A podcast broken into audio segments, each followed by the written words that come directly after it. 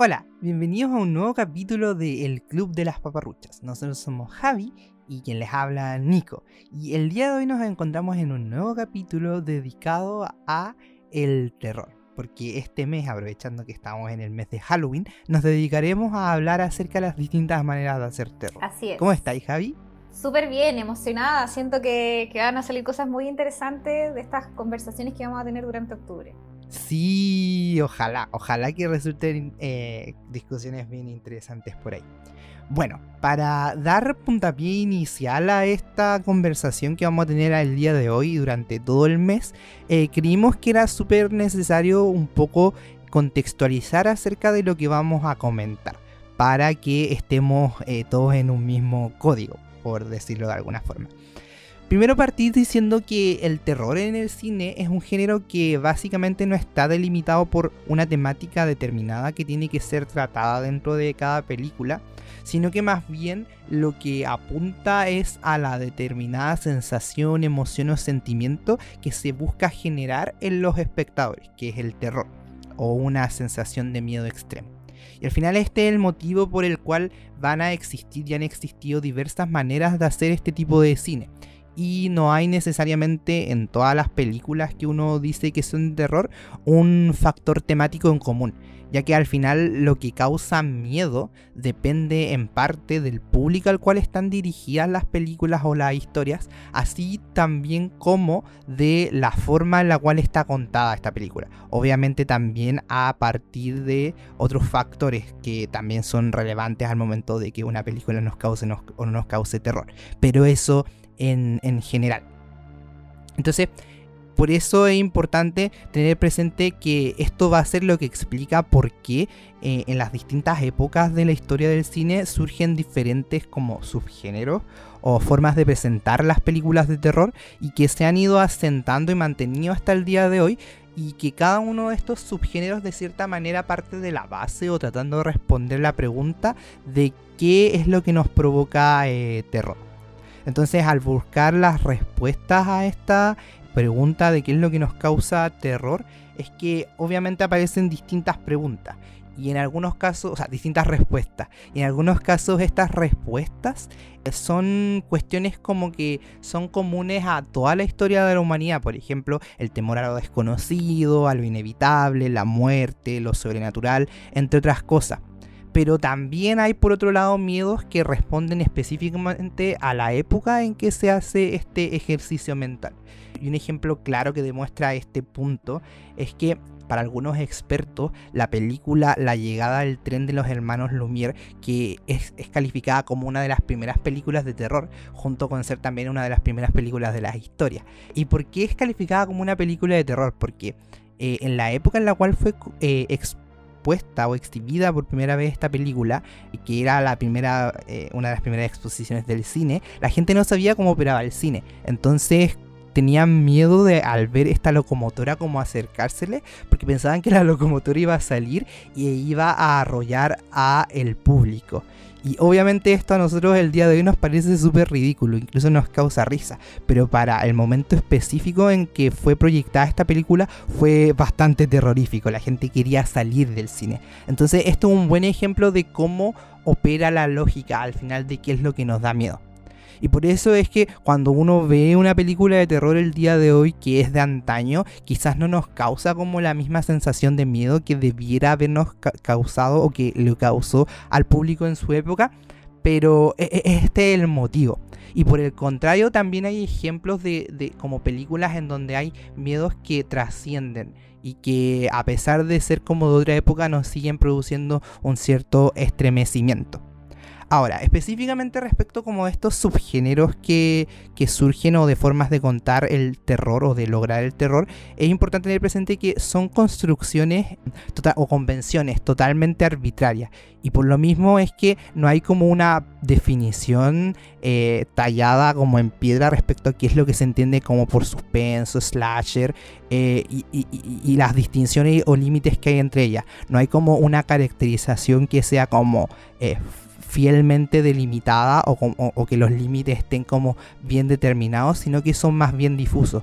Y uno para eh, lograr como definir si es que una película es de un subgénero o de otro, al final va a tener que ver quizás qué es lo que más predomina de las características de un género u otro.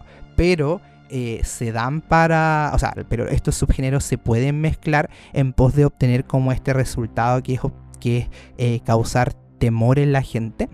Y por otro lado también reiterar la idea de que estas como calificaciones o clasificaciones de estos subgéneros son convenciones que van son totalmente subjetivas y que eh, parten de la base de que son acuerdos o que son opiniones de gente. Y por lo mismo es que nosotros cuando hablemos de suspenso o thriller, eh, lo vamos a hacer de entendiéndolo de una manera, manera que, eh, va, a ser, que, va a ser explicada eh, en cada capítulo, porque en este capítulo vamos a hablar acerca del suspenso, pero en otros capítulos vamos a hablar acerca de otros subgéneros, entonces es importante tener en mente siempre cuál va a ser la concepción para no llegar a malos entendidos. Y ahora entonces la Javi va a contarnos un poco de qué vamos a entender por el suspenso o qué se entiende por el suspenso. Así es. Em, bueno, como bien decía Nico, al final eh, la conceptualización que se hacen de estos subgéneros es bastante arbitraria y responde más bien a convenciones. Entonces, eh, si bien mucha gente iguala lo que sería el suspenso con el thriller, hay quienes también lo diferencian. Pero nosotros los vamos a tratar distintamente como que fuese en el mismo subgénero.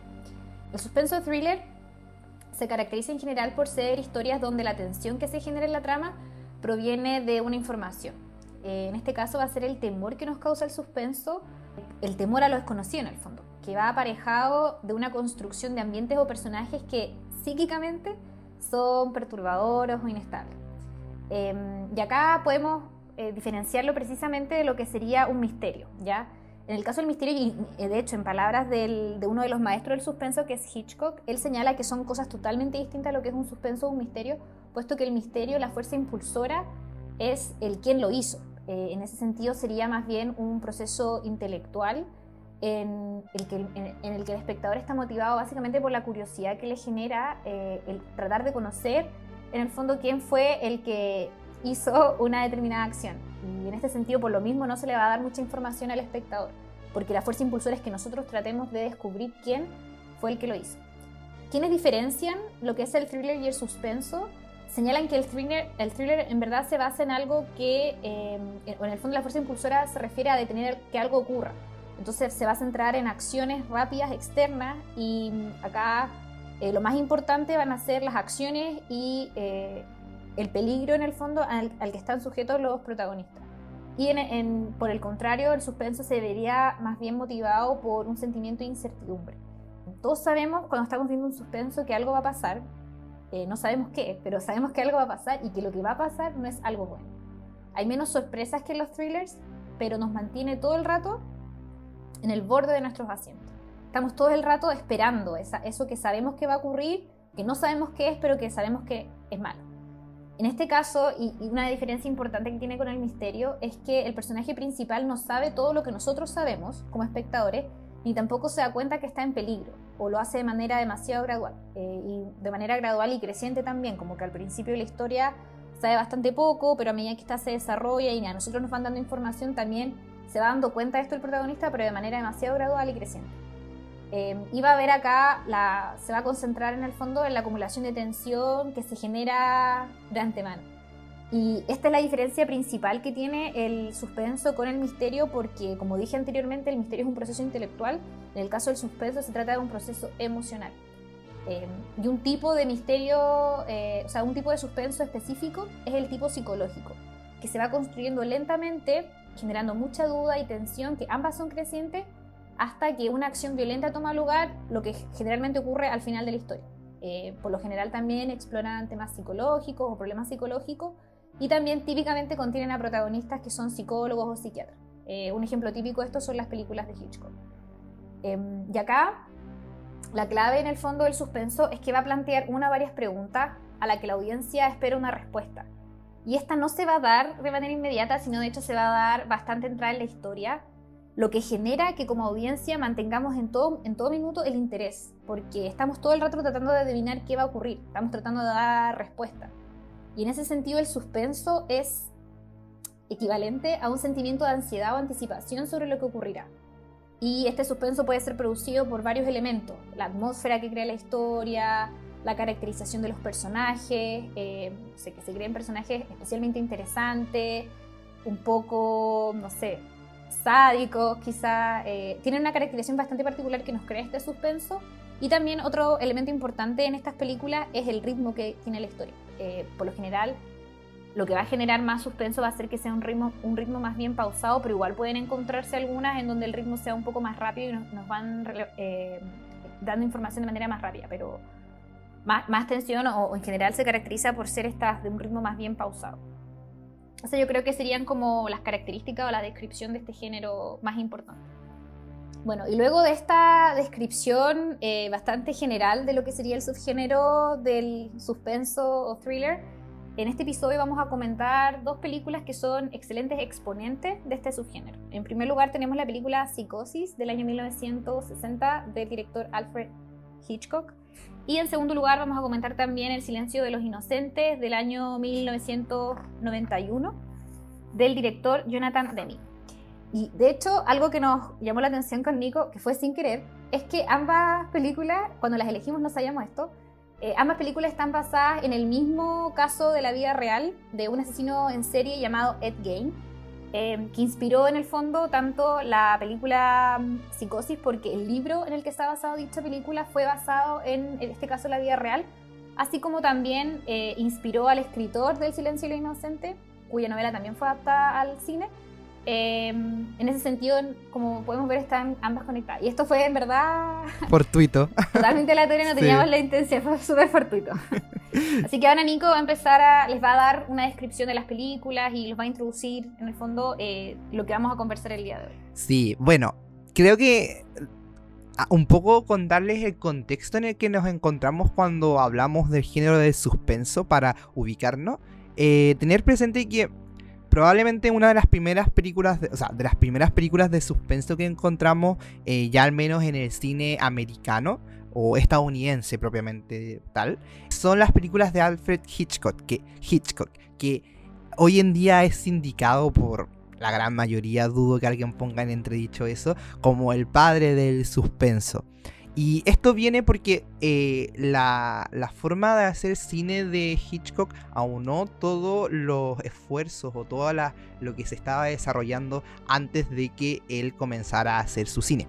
Tenemos que tener presente que eh, previo a lo, al cine de Hitchcock, eh, el terror y el eh, estaba dominado por eh, este subgénero del cual también hablaremos un poco más adelante que es el horror que presenta sobre todo a protagonistas o al terror como la representación de males, sobre todo sobrenaturales, a los cuales se tiene que intentar escapar por parte de los protagonistas. ejemplos de esto eh, son, por ejemplo, eh, los textos, sobre todo en términos literarios, de eh, Lovecraft o de Edgar Allan Poe, que son grandes representativos de esto. Y en cine podemos ver las películas de Frankenstein, Drácula, Nosferatu, que son grandes representantes de estos como monstruos que son totalmente sobrenaturales. Y ese es el contexto en el que nos encontramos. Sin embargo, este cine en general había sido como bastante menospreciado por el tipo de cintas que, que tenía e incluso eran como no vistos como una forma de hacer arte. Hasta que el movimiento francés de la Nouvelle, Vague eh, o Nueva Ola empezó a como propender a que el terror también y el cine en general fueran considerados como una forma de hacer arte y de hecho hoy día es considerado como el séptimo arte y por lo mismo eh, incursionaron en la incorporación de cada vez elementos estéticos y metafóricos dentro de la forma de hacer cine. Y ese en el contexto en que Alfred Hitchcock comienza a hacer su cine y que yo creo que logra muy bien da en el palo con este como objetivo porque sus películas son súper estéticas. Y, ahora hablando un poco ya de la película que vamos a comentar el día de hoy, como dijo la Javi, que es Psicosis o Psycho en inglés.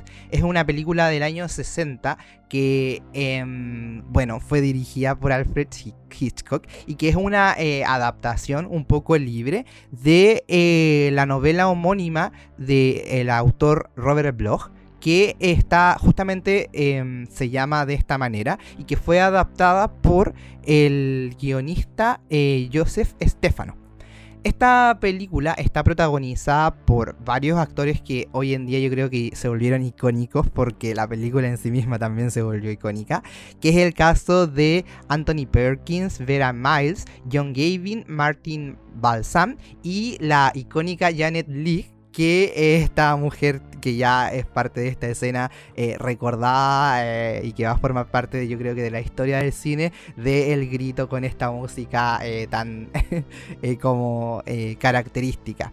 Y esta película básicamente nos cuenta la historia de nuestra protagonista, que es Marion Crane, que es una mujer, yo diría que de mediana edad, 30 años más o menos, que eh, vive en Phoenix, Estados Unidos, que dedica su tiempo a trabajar como secretaria dentro de una inmobiliaria.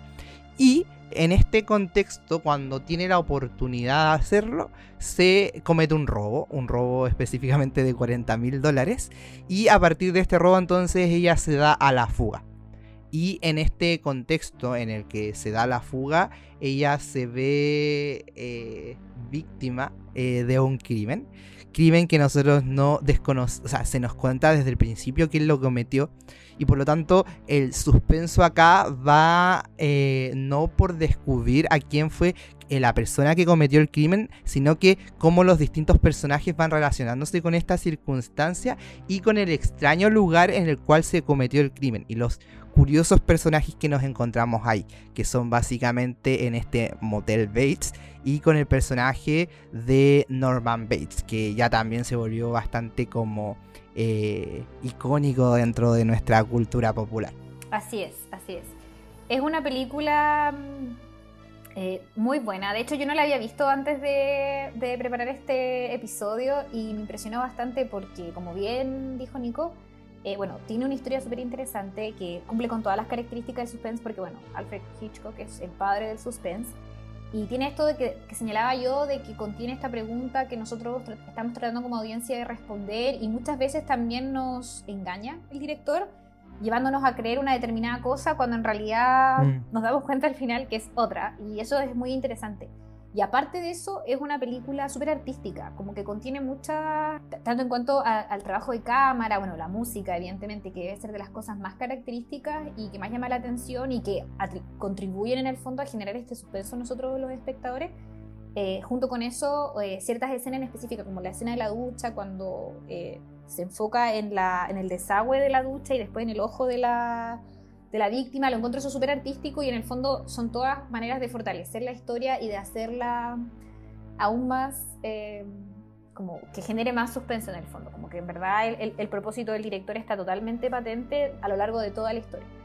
Viendo videos tratando de entender o, como tratar de analizar la película, eh, habían bastantes cosas que se analizaban, pero algo que me llamó mucho la atención fue, fue algo que vi respecto de, un video donde señalaban que lo que acá, como que hasta hace poco tiempo, en general se había creído que la película lo que trataba de hacer con nosotros, los espectadores, eh, por los primeros 45 minutos de la misma o 50 minutos, era de cierta manera distraernos, como presentarnos la historia de esta mujer, Marion Crane, que mm, roba este dinero y que está eh, escapando, como una distracción para la historia principal que es el, que es el asesinato de ella en el fondo por esta, supuestamente por la mamá de Norman Bates, que tiene el hotel. Eh, y que en general esto se había, esto se había aceptado como si esto es una, una distracción, que en, en, el inglés se, denomina, se le denomina el red herring, porque al final la historia principal es otra. Pero también se ha llegado ahora a otra interpretación de la misma, eh, y quizá una, una interpretación un poco más profunda de la película, donde se ha establecido que en realidad no es así esto, sino que ambas historias, tanto la de Marion Crane como Mujer escapando que ha robado, junto con eh, Norman Bates, eh, este gallo medio trastornado, serían en verdad historias que se complementan y que son cíclicas y que van muy aparejadas la una de la otra. Eh, y acá ya como tomando una, una interpretación aparejada a lo que sería el psicoanálisis, porque aparentemente Alfred Hitchcock igual estaba como súper obsesionado con, con, Freud y con su teoría respecto a la psiquis humana. No sé en verdad qué creer respecto a eso, porque cuando, la, cuando por primera vez la vi, me pasó que yo, sentí que era como una acumulación o una asociación de hechos súper desafortunados, como primero ya, lo que hace la galla como que ya, súper penca, súper eh, quizá cuestionable. A pesar de eso, igual uno le toma un poco, uno empatiza con ella y como que le simpatiza al final y entiende el motor que ella tiene al hacer lo que está haciendo, a pesar de que uno puede reconocer que es algo que no, no corresponde. Em, y, como que uno dice, pucha, le pasó esto quizás porque eh, lo, que le pasó que la mataron, en el fondo es como una forma de castigarla, pero tampoco uno lo entiende así y, como que le da pena por Marion porque uno ha llegado a empatizar con ella. Em, nunca sentí que era una manera de distraer porque me pareció que era importante todo ese desarrollo anterior porque en el fondo así conecta con que después sean los, tanto el novio con la, con la hermana traten de averiguar qué fue lo que le ocurrió.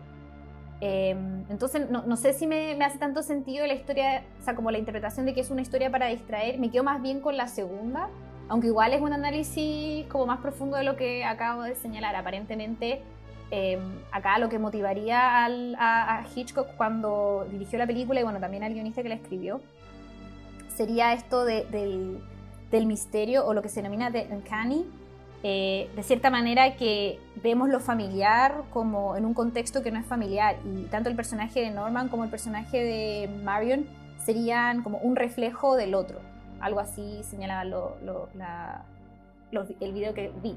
Pero mi, en mi interpretación y como mi concepción de la película, yo considero que es ambas historias, si bien son, eh, son, son necesarias una para la otra en el fondo, porque si Marion no se hubiese encontrado en la situación en la que ella misma se puso deliberadamente, nunca hubiese pasado lo otro que ocurrió. Entonces, siento que es como señalé en un principio, una sucesión de hechos muy desafortunados que terminan eh, desencadenando todos los hechos que después desencadenaron. Bastante lamentables, de hecho. Sí. No sé qué piensas tú al respecto. Bueno, bastante interesante ese, ese fluir de conciencia que, acabas de tener, Javi.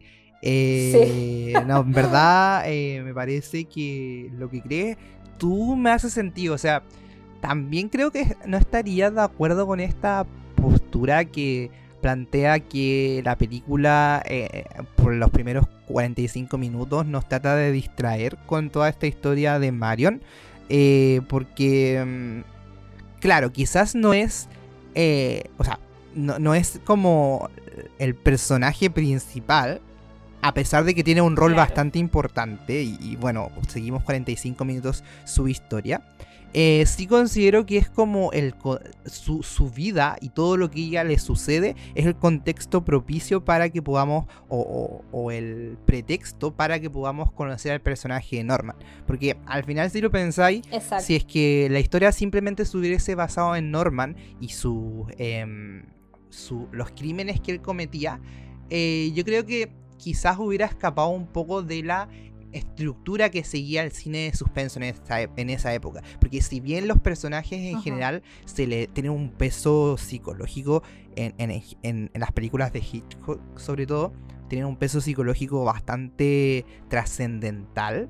Eh, no, la psicología misma de el criminal no está en, tela de juicio. O sea, nosotros lo conocemos, podemos conocer cuáles son sus eh, motivaciones, que en este caso son súper específicos. Yo creo que ese como análisis freudiano me hace mucho sentido porque vemos como este conflicto entre el hijo con su madre y cómo al final la figura de la madre, que lo presionó tanto en vida, eh, termina apoderándose totalmente de él y dominándose totalmente de sus pasiones. Pero eh, a pesar de eso siento que la película no buscaba hacer un tratado acerca del personaje de Norman Bates, sino que cómo este personaje de Norman Bates funciona eh, y cuál es como su eh, lógica o funcionamiento. Y a partir de eso creo que la película de hecho está como súper bien contada, siento yo. Em, yo identifiqué al menos está como dividida en tres grandes actos. El primer acto sería todos los primeros estos minutos, 45 minutos más o menos, en donde conocemos a el personaje de la protagonista, que es la víctima al final, que es la Marion Crane, y que nos van contando un poco cuál es su vida y cuáles son sus, en cierto sentido, motivaciones para llevar a cabo em, este delito que comete, que es el apoderarse indebidamente de esta cantidad de dinero. Y luego vemos en segundo lugar este segundo acto que es cuando ella cruza su vida, como tú dices, como em, quizás de manera poco fortuita, o sea, perdón, desafortunada con el personaje Norman Bates y cómo se van relacionando. Y este acto yo creo que termina con la muerte de ella. Y ya en el tercer acto nosotros conocemos propiamente al personaje de Norman Bates. Em, y vamos como. Y esto se da a través de esta especie de comillas de cacería que tenemos al final de la película, en este último acto, como señaló, para saber quién es el criminal que cometió la, la muerte de eh, Marion. Que al principio estaba desaparecida porque todos pensaban que estaban en fuga, porque estaba en fuga por haberse robado este dinero, pero después van descubriendo que está muerta y así. Entonces, ¿Por qué quise puntualizar esta como estructura que yo siento que tiene la película? Que es una cuestión que se me ocurrió a mí, no sé si alguien más lo habrá mencionado, quizás no sé si estoy lo correcto o no, pero porque como tal como señalé al final, estos dos núcleos, como el primer y el último acto en donde conocemos a cada uno de los personajes como principales, al final se también se unen, ¿cachai? Entonces, por eso yo creo que no me parecería correcto pensar que el director simplemente nos quería distraer de la verdadera historia con esto, sino que yo creo que nos quería dar un poco más de sustento y peso a la historia, como de revelarnos que al final este psicópata, este sociópata que era Norman Bates, eh, podía atacar a una persona cualquiera.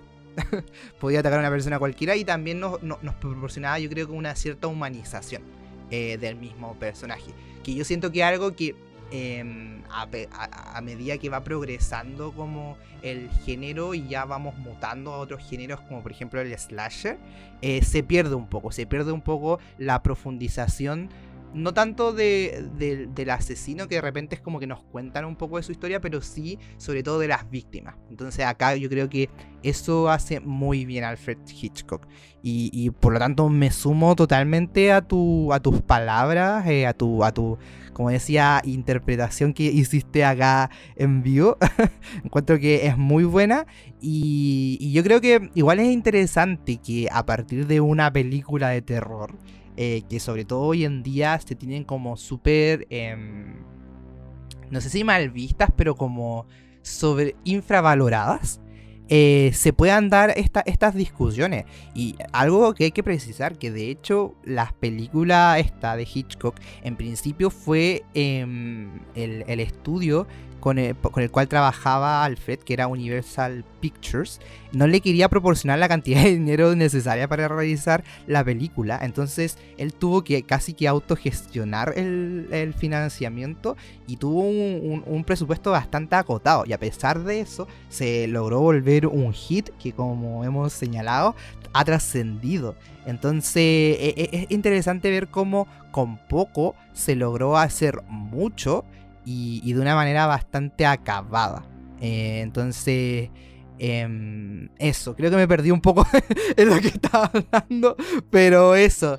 No, sí, todo lo que señalas es súper eh, eh, súper bueno, es muy acertado. De hecho, quería comentar respecto a lo que había señalado que mm, me llamó mucho la atención y me gustó bastante el hecho de que el director nos haya dado un background de todos los personajes principales en la historia. Eso me pareció súper interesante porque es una forma muy efectiva de que nosotros podamos empatizar con los personajes. Nos pasó con Marion, como que ya, está mal esta apropiación indebida que hace el dinero, pero de todas maneras entendemos su motivación, que en el fondo ya el hecho de que ella quiere estar con el hombre que ama, pero el hombre está teniendo problemas económicos y de esta manera se, resolverían sus problemas.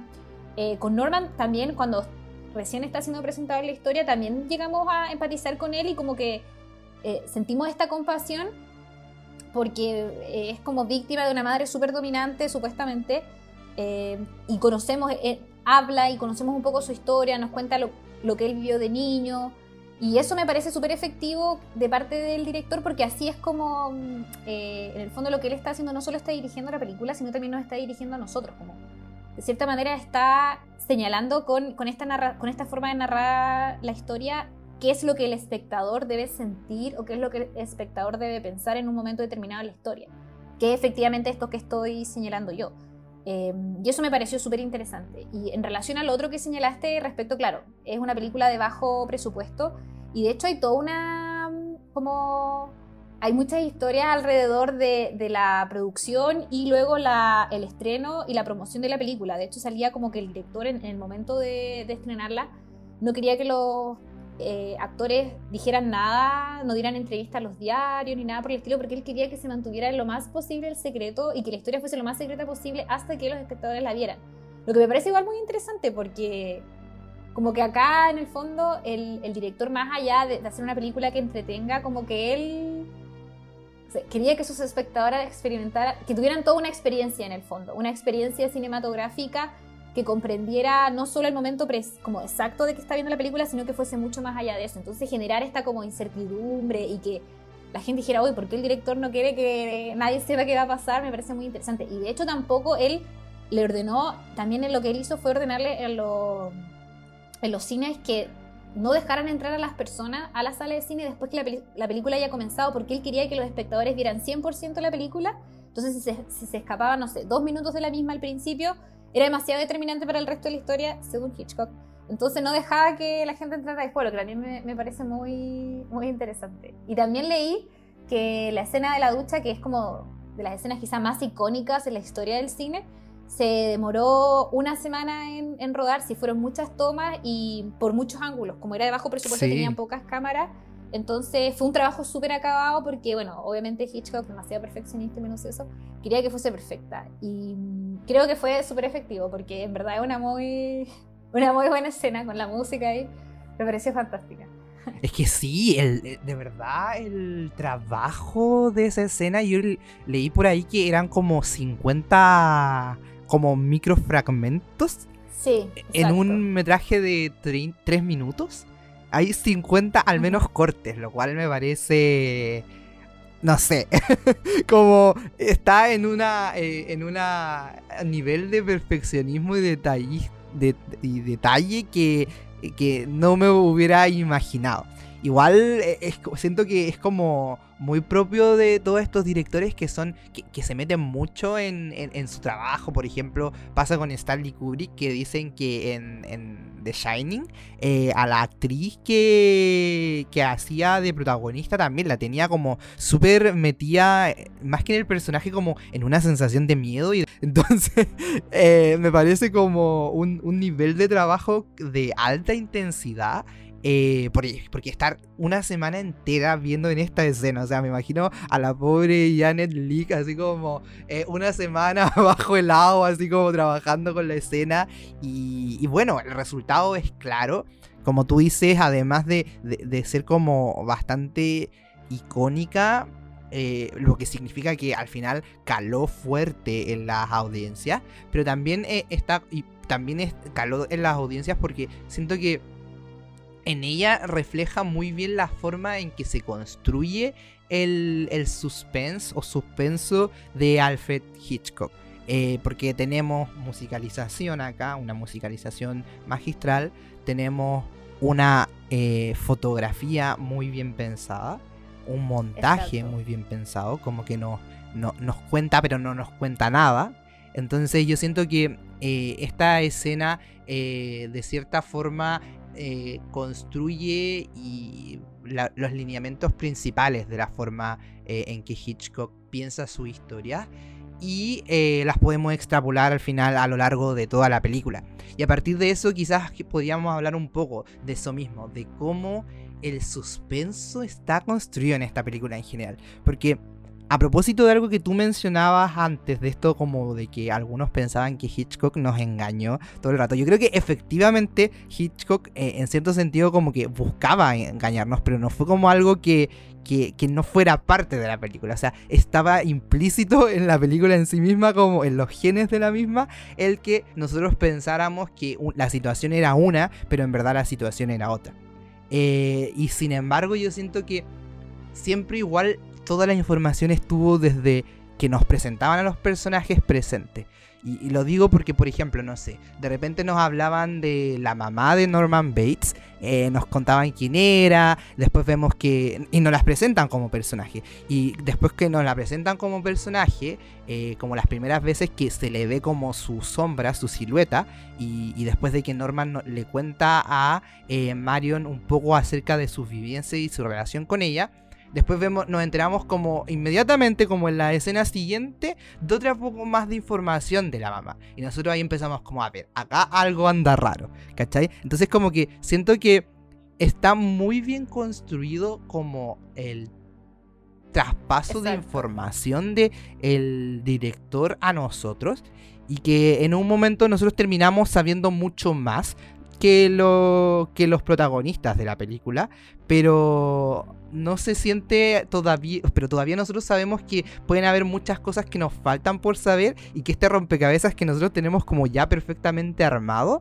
todavía puede seguir pasando cosas que nosotros no teníamos esperadas. Y de hecho es lo que yo siento que pasa al final cuando nos empiezan a contar un poco de todo el trastorno y psicosis ah, que vive este personaje y su como problema ya mental, su trastorno mental que sufre al final. Que obvio que uno como que dice, este gallo algo tiene, pero cuando ya nos cuentan eh, en definitiva qué es todo lo que estaba pasando por su mente al momento de cometer los delitos, yo siento que por mucho que nosotros supiéramos toda la información de antes y nosotros tuviéramos todo como el rompecabezas, porque nosotros sabíamos que este gallo ya estaba delirando con la figura de su madre, a pesar de eso, siento que cuando nos cuentan eh, cómo fue que se llevaron a cabo los incidentes, eh, termina siendo como un plot twist, pero que venía siendo muy anunciado, pero aún así es como mind blowing y uno queda así como en serio. Sí, y, eso, yo, yo creo que por eso, como que a pesar de que nos estuviera engañando, al mismo tiempo nos estaba poniendo casi que en la cara eh, todas las respuestas a todo lo que iba a pasar. Exacto, pero de manera quizá más sutil o como nos distraía con, otras cosas, como yo leí ahí que lo, como lo que nos ocurre a nosotros como espectadores al ver esta película es que tratamos todo el rato de anticipar qué es lo que va a ocurrir pero mm, un director Hitchcock está varios pasos, varios pasos por delante de nosotros. Entonces, eh, como bien decís tú, yo viendo la película decía como ya, quizá la mamá no lo hizo, quizá el gallo el que, que, en verdad el gallo es el asesino, pero después dejé de pensar eso porque mostraron la escena en donde él la lleva, la carga y la va a esconder al sótano.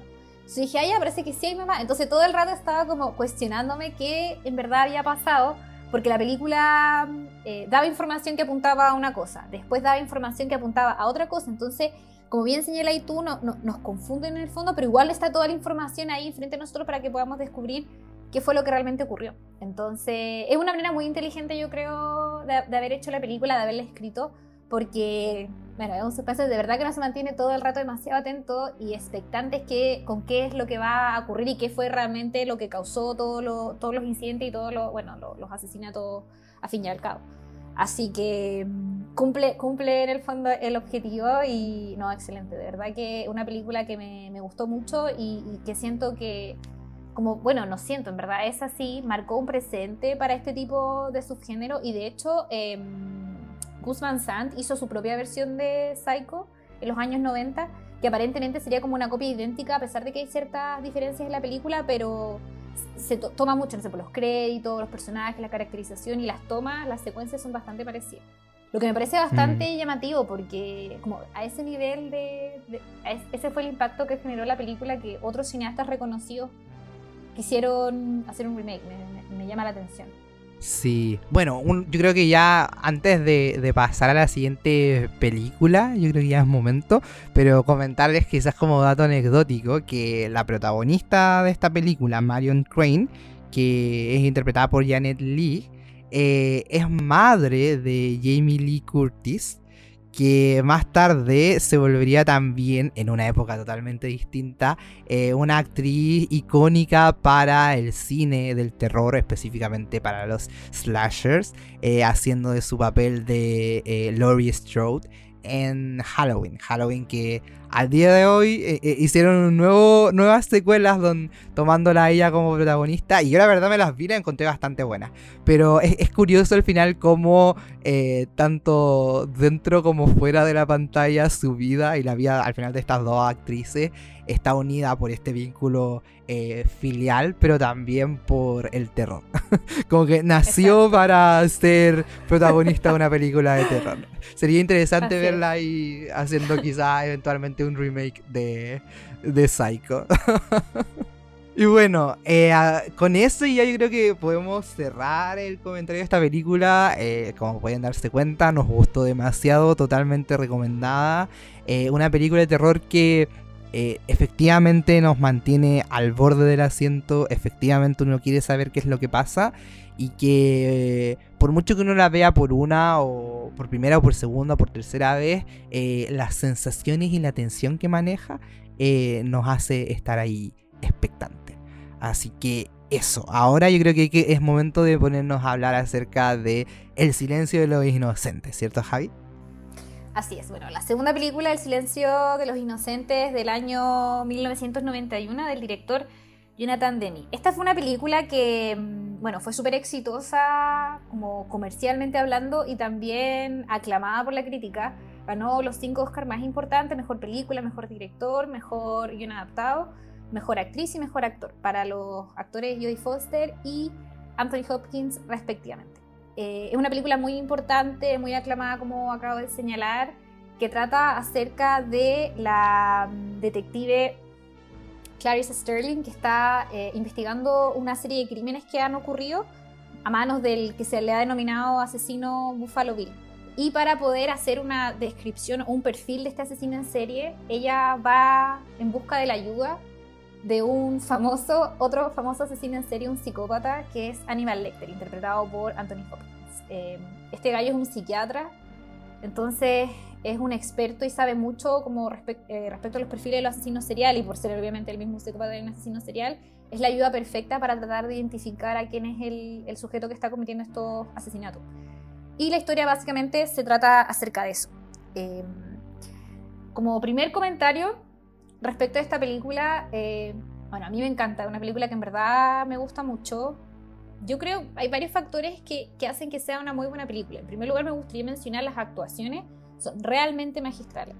Eh, tanto Jodie Foster, que yo considero que lo hace excelente, pero obviamente llama mucho la atención la actuación de Anthony Hopkins, que es realmente perturbadora, como el gallo de verdad que uno lo ve actuando y es él, como es el psicópata, es el... da miedo. De hecho, me acuerdo que mi mamá me comentaba que ella no quiso seguir viendo la película porque le encantaba Anthony Hopkins en otras películas que ella había visto de él y le agarró odio, como tan bien lo hacía y mi mamá sentía como que era el personaje, era Aníbal Lecter, que no puedo seguir viéndola porque si no dijo, no, si no lo voy a odiar para siempre y no quiero odiarlo para siempre. Y como, mamá, pero eso era una película.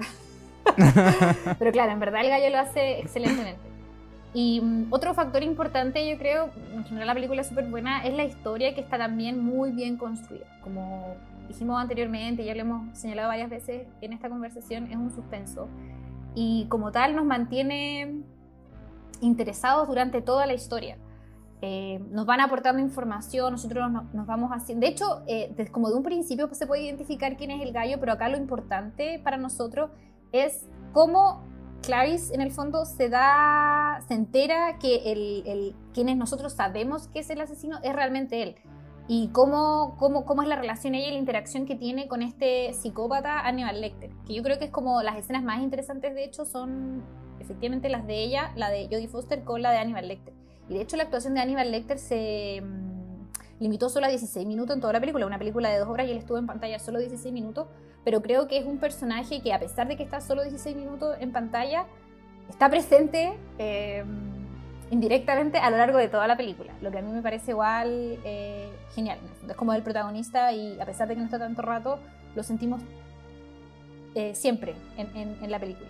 Y acá hay varias cosas que, que, tratan, hay, varias cosas y varias maneras también de interpretar la película que quizá, como quizás un análisis más profundo, pero es, es algo que también me llamó mucho la atención porque plantea varios temas, como el tema de la transformación, la identidad, y no solo en los personajes en que explícitamente se habla de eso, sino también en los personajes como la propia eh, Clarice, que a pesar de que ella no es, ella solo quien está investigando, el tema de la identidad y la transformación también es algo súper presente en ella. Eso a mí igual me, me, llamó la atención. ¿Qué te pareció a ti la película, Nico? Bueno, eh, yo debo decir que tengo un interés desmesurado por el personaje de Hannibal Lecter. De hecho, he hecho en reiteradas ocasiones maratones de todas las películas de Hannibal. Manhunter, El Dragón Rojo, El Silencio Inocente y suma y sigue. Eh, incluso la precuela que te cuentan el origen del personaje. Así que en verdad eh, eh, encuentro que es un personaje... sí, es un personaje que mm, está muy bien pensado. eh, que se desarrolla a partir de, textos de, un libro y que mm, al final lo que han hecho los guionistas y los directores para explotar a este personaje me parecen decisiones muy acertadas yo creo que específicamente como de toda la saga de películas de Hannibal, eh, el dragón rojo junto con el silencio de los inocentes están como en el top. Son yo creo que lo mejor de, toda esta película. Y en específico el silencio de los inocentes por todo lo que dices tú. Las actuaciones yo creo de, de los protagonistas de esta película están a un nivel de, excelencia que yo creo que es difícil de comparar. Em, tanto como, como ellos individualmente actuaban y la forma en que se relacionaban los personajes en sí. Yo creo que esto tiene que ver como, no sé si con la confianza que había en el, como en el set, pero sí con la libertad que se les dio a los actores para que eh, llevaran a cabo sus actuaciones. Porque hay momentos súper específicos en donde se hicieron como ciertas improvisaciones por parte de, Anthony Hopkins que dieron pie a reacciones por parte de eh, Jodie Foster que eh, reflejaron como una mayor naturalidad en su actuación, porque ya no, obviamente no se la esperaba, pero como buena actriz supo cómo enfrentarla. Entonces, e, estos momentos específicos que me refiero son ambos de cuando ellos tienen su primer encuentro que son específicamente la burla que hace el personaje de Hannibal del acento de la Jodie Foster. Eh, que efectivamente se estaba burlando del acento de ella, no del personaje de Clarice. Eh, y eso que a ella como que le chocó y le molestó, pero realmente no fue como una molestia del personaje, sino que fue algo como un ataque personal. Eh, y por otro lado también esto como este como gorgoteo, no sé cómo se llama este sonido que hace cuando como que habla de acerca de que era como comerse los cerebros y hace como así como... Y, eso también eh, fue una cuestión totalmente como improvisada, pero que le añade mayor eh, eh, como naturalidad y, y, organicidad y como construcción al personaje. Entonces yo creo que ese es uno de los puntos más relevantes de esta película que también tiene una, historia muy buena, pero que a diferencia de Psicosis, yo creo que, no a diferencia de algo malo, sino que a diferencia de la manera en que está contada y que bien adelantaste tú, eh, tiene un enfoque mucho más policial. O sea, acá eh, estamos hablando de una, de una, película que se trata de policías, de policías persiguiendo al malo. Eh, y, ese es el enfoque. Yo creo que por eso también está contada de la manera que explicaste tú. Eh, acá nosotros no estamos totalmente inmiscuidos en el, proceso investigativo que realiza Clarice Starling antes que eh, en, el, en, el, criminal mismo, que si bien no, nos cuentan un poco acerca de quién es y cuáles son sus motivaciones, pasa como un segundo plano y, se vuelve mucho más interesante sobre todo eh, el, estudio de caso eh, que tiene ella con Hannibal. Y yo creo que ese es como el núcleo de la película y, es curioso que a pesar de que esté 6 minutos en pantalla, este personaje, como tú decís, la trasciende totalmente y se siente como un protagonista, cuando en verdad es un personaje secundario. Exacto. La, protagonista es totalmente Clarice Starling pero por algo al final también tiene ese peso en la película, por, la actuación y por la manera en que este personaje tiene relevancia para la trama en sí. Y que de hecho e, es el, los dos personajes que siguen en la secuela. Eh, son ellos dos, que eh, es por, por, algo, porque obviamente fueron como los más eh, destacables y, por la especial relación que hubo entre ellos. Entonces yo creo que en ese sentido la película cumple muy bien con, lo que plantea ser este suspenso, un suspenso de corte más policial. Quizás no es tan artística visualmente, pero siento porque la época en la que estábamos eh, ya no, o sea, cuando digo como artística me refiero a que no plantea o no, nos presenta como, no sé, cuadros eh, demasiado pensados en escena, sino que es como un poco más natural la representación de, las cosas. Obviamente tiene una fotografía muy bonita, pero no, no es como que hayan unas composiciones de, de, los escenarios o algo así que, que implique un mayor trabajo, sino que nos muestran las cosas tal como son. Y que de hecho yo creo que eh, en esta época, que son los 90, las películas eh, en general, bueno, 88, 90, las películas en general son como muy de ese estilo, como de retratar la, la, vida de un, a través de como la, la fotografía de una manera un poco más natural antes que está quizás como plasticidad que hay en la película de Hitchcock, que es como mucho más inventado, por decirlo de alguna manera. Claro. Sí, yo igual estoy, estoy de acuerdo con lo que tú señalas, porque em, si bien, eh, como bien dijiste tú, es una película bonita, como en cuanto a su cinematografía, no llama tanto la atención porque sea tan innovadora o sea tan experimental en cuanto al uso de cámara o ese tipo de cosas. Lo que sí encuentro yo y como la fortaleza y lo que descansa la película, evidentemente, es la personificación de los personajes, como las actuaciones de las cosas más, más importantes y muy bien logradas, evidentemente.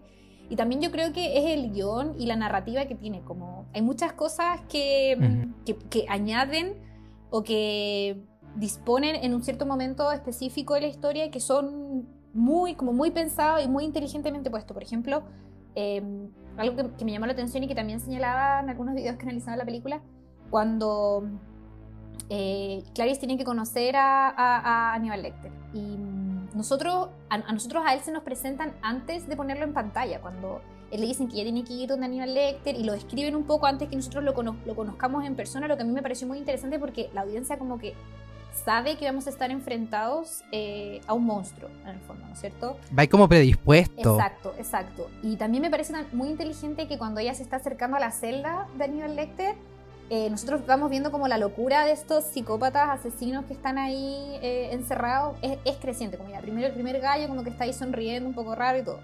Después está este otro gallo que mm, que, está, que le está hablando y como que está gritando, ya, más loco. Después está el otro gallo que es más loco todavía, que le dice ese, como esos improperios y esas cosas súper... Mix. Sí, media atroce. Y después vemos, y supuestamente como que vamos viendo, ya va creciendo la locura de los tipos, entonces Aníbal Lecter debe ser una cuestión, pero atroz de loco. Pero vemos a un hombre súper civilizado. Un gallo que está así como súper compuesto, es súper sofisticado también al, al expresar, se utiliza un lenguaje bastante refinado. Entonces ahí decimos como ya este es un monstruo, pero ¿en qué radica la monstruosidad del gallo? Y en el fondo, eh, y, también lo, lo, anticipaban en la película, el tema de cómo él se puede meter en la cabeza de, de, de, su interlocutor, que en este caso es Clarice, que a mí me parece muy interesante porque al final, ¿por qué nos parece tan aterrador o por qué no, nos perturba tanto este personaje de Aníbal Lecter? Eh, ya, evidentemente son las cosas que hace, porque come gente, pero ya acá está totalmente imposibilitado de hacer eso porque está encerrado en el fondo. Entonces lo que nos atemoriza es como, pucha, este gallo algo va a hacer en esta galla que la va a quebrar, no sabemos bien qué va a pasar con ello, pero acá el peligro es ese, como meterse en la mente de la galla, como psiquiatra que es, lo que a mí me, llamó la atención y me pareció muy inteligente. Y lo otro, que me llama harto la atención y que, en el fondo eh, como que reafirma el punto que estoy señalando yo, que está como muy inteligentemente escrito y todo dispuesto, es el hecho de que una de las cosas más importantes en lo que se basa la historia es el tema de la transformación, ¿cierto? Y vemos esto manifestado no solo en la historia y en los hechos que ocurren, sino también como en, ciertas, ciertos símbolos en la misma. Eh, un, tema importante es esta polilla que el asesino Buffalo Bill le mete en la boca a una de las víctimas que tiene, porque es un gallo que tiene, está, tiene problemas mentales y por lo que nos señalan en, la película es un, es un hombre que quiere hacerse una reasignación de sexo, ¿cierto? Aparentemente es un transexual, pero Daniel Lecter como que dice que no es un transexual, sino que en realidad lo que él está haciendo es luchar con su propia identidad y está un poco confundido. Entonces como que ahí está el tema de la transformación unido con esto, con el tema de las polillas.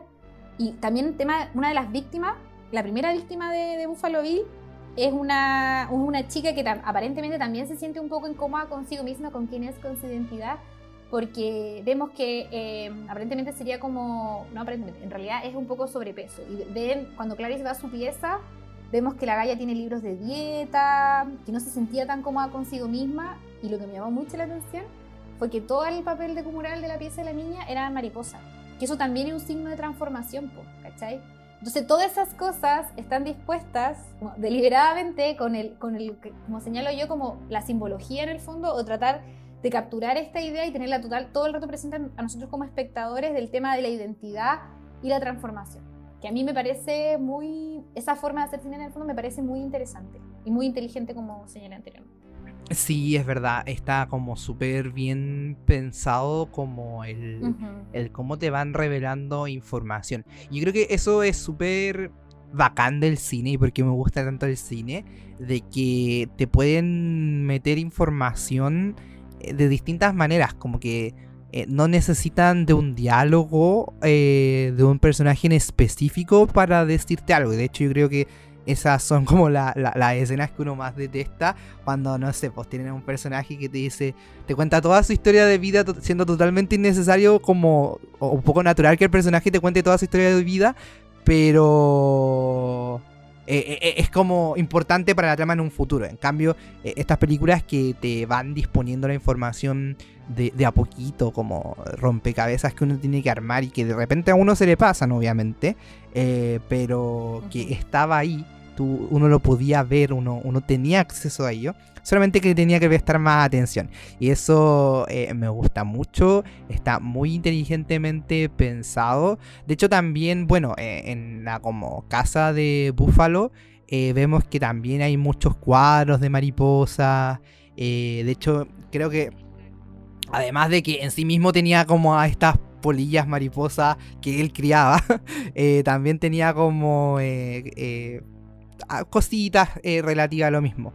Y claro, pues se puede hacer este paralelo entre ambos personajes, eh, ya que había una disconformidad en los mismos. Y algo que me, llamó profundamente la atención y me gustó eh, es que no hubieran criminalizado la transexualidad. Que yo, bueno, como les dije, he visto muchas veces esta película en distintas etapas de mi vida. Y hoy que soy como un poco más consciente un poco de, todos los problemas que viven las personas transexuales, el que una película tan trascendental como El silencio de los inocentes, por ejemplo, hubiera criminalizado a una persona por ser simplemente transexual, o como conectar la idea de criminal transexual, encuentro que hubiera sido, o sea, obviamente puede ocurrir, no, no estoy diciendo como que no pueda ocurrir, pero como cargarle como innecesariamente ese, ese, ese, ese carácter a este tipo de personajes que ya de por sí son poco representados y representarlos más encima como algo negativo, encuentro que hubiera sido como súper innecesario. Sobre todo cuando acá están creando una historia, entonces el personaje podría ser cualquier persona.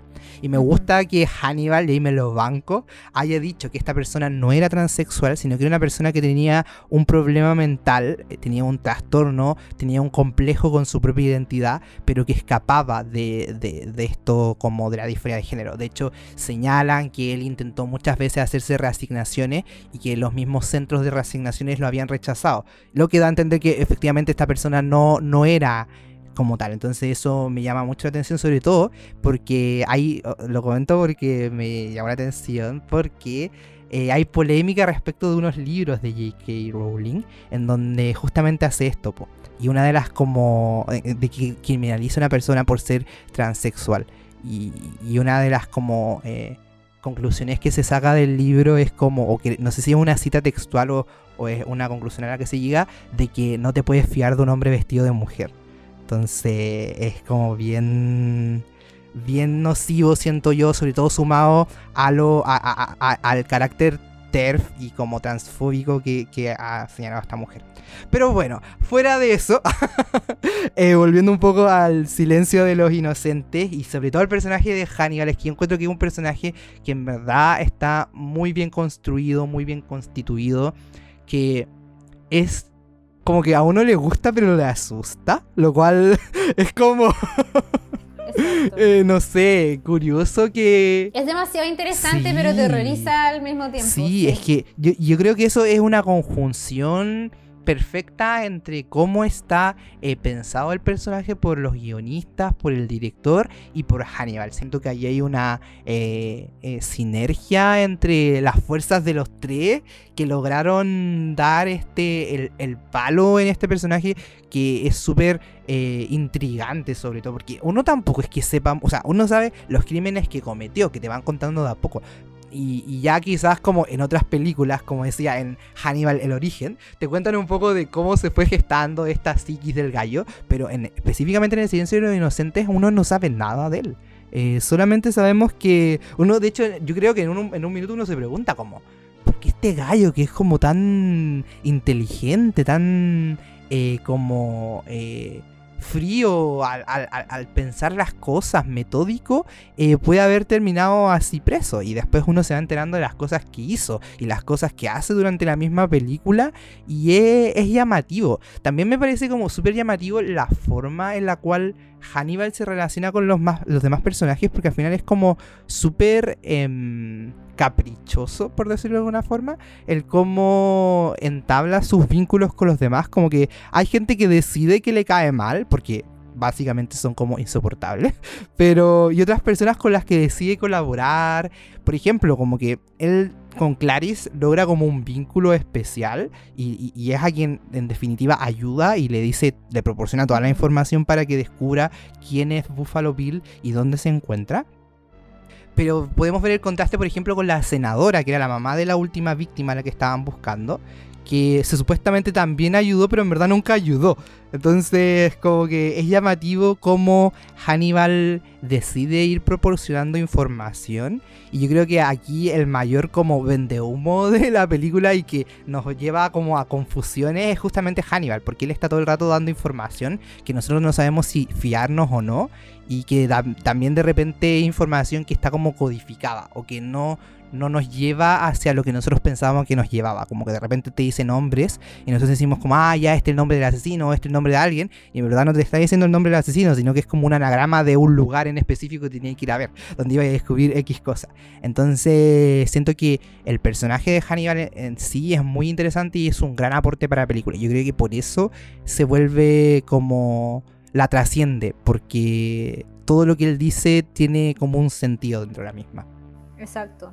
Y llama también mucho la atención de que se trate de un psicópata, que este, este gallo evidentemente es un psicópata caníbal, ¿no? peor todavía, pero al mismo tiempo nos pone en conflicto porque vemos que igual como que él se interesa y le importa a Clarice, como está interesado por saber sobre ella, sobre su infancia, sus deseos, cuáles son sus conflictos, eh, el hecho que le ayude también, entonces como ya, este gallo es malo, pero ¿por qué hace esto? Como que no, no, no, entiendo como si él es malo, cierta, muestra un poco de humanidad en el fondo hacia otro ser humano. Eso, eso llama bastante la atención y lo que lo hace yo creo un personaje demasiado interesante como bien señalaste tú. Eh, y me gusta también que el director y bueno, el, guionista hayan, al igual que pasó en Psicosis, eh, que nos da un, nos pone en contexto respecto a los personajes principales más allá de la historia misma de la película. Ya, es verdad que nosotros sobre Aníbal Lecter no, no conocemos mucho al principio, pero después se nos va develando mucho de su pasado y de las cosas que hace, la manera que piensa y todo. Entonces, de cierta forma, tanto él como Clarice, que son los personajes más importantes, eh, son como, no, son personajes como una vez tú señalaste, no son cartulina. Eh, son mucho más, tienen múltiples dimensiones, son mucho más complejos, lo que hace que la historia también sea muy interesante porque así uno entiende por qué Clarice decide tomar tal decisión frente a tal hecho, en ese sentido. Lo mismo que pasaba en Psicosis, que conocemos un poco las motivaciones de ellos, acá es lo mismo. Entonces, creo que así se construye una historia mucho más rica, mucho más interesante y que a nosotros también nos intriga mucho más porque eh, en el fondo como que nos, nos intriga en el fondo y nos sentimos mucho más involucrados en la historia. Nos permite conectar, yo creo. Claro, conectamos y, y, nos sentimos mucho más involucrados en la historia tratando, eh, como bien señalé en un comienzo, que es el propósito del suspenso de averiguar qué es lo que va a ocurrir. tratando de contestar las preguntas y como, pucha, no, no equivocamos, no era esta cosa, es esto otro. Y así, entonces como un diálogo yo creo constante que nosotros tenemos con la película. Y eso a mí me, me encanta, me encanta que eso genere, que una pieza audiovisual genere eso en nosotros. Me parece muy interesante y muy, muy genial. Sí, y yo creo que eh, ya es claro que ambas películas son fieles representantes de lo que al menos nosotros eh, entendemos como suspenso, thriller. Para eh, términos de este comentario, cumplen a cabalidad con los requisitos, si se le quiere decir, para ser considerado este tipo de historia. Y, además enriquecen, yo creo, el género. lo dotan de, de gran como calidad, sobre todo y, yo creo que eso, ya no queda nada más que decir, de comentarles que seguiremos con este mes temático del terror. Vamos a ir ahí contando en nuestras redes, recuerden el Club de las Paparruchas en Instagram. Eh, ahí les comentaremos que, seguiremos comentando las restantes semanas. Así que eso, si me sumo a las palabras de Nico, también, bueno, quienes no las hayan visto, las recomendamos demasiado, son ambas excelentes películas excelentes exponentes del género. Y así que atentos nomás a lo que se. Sí. Chao. Chao, chao.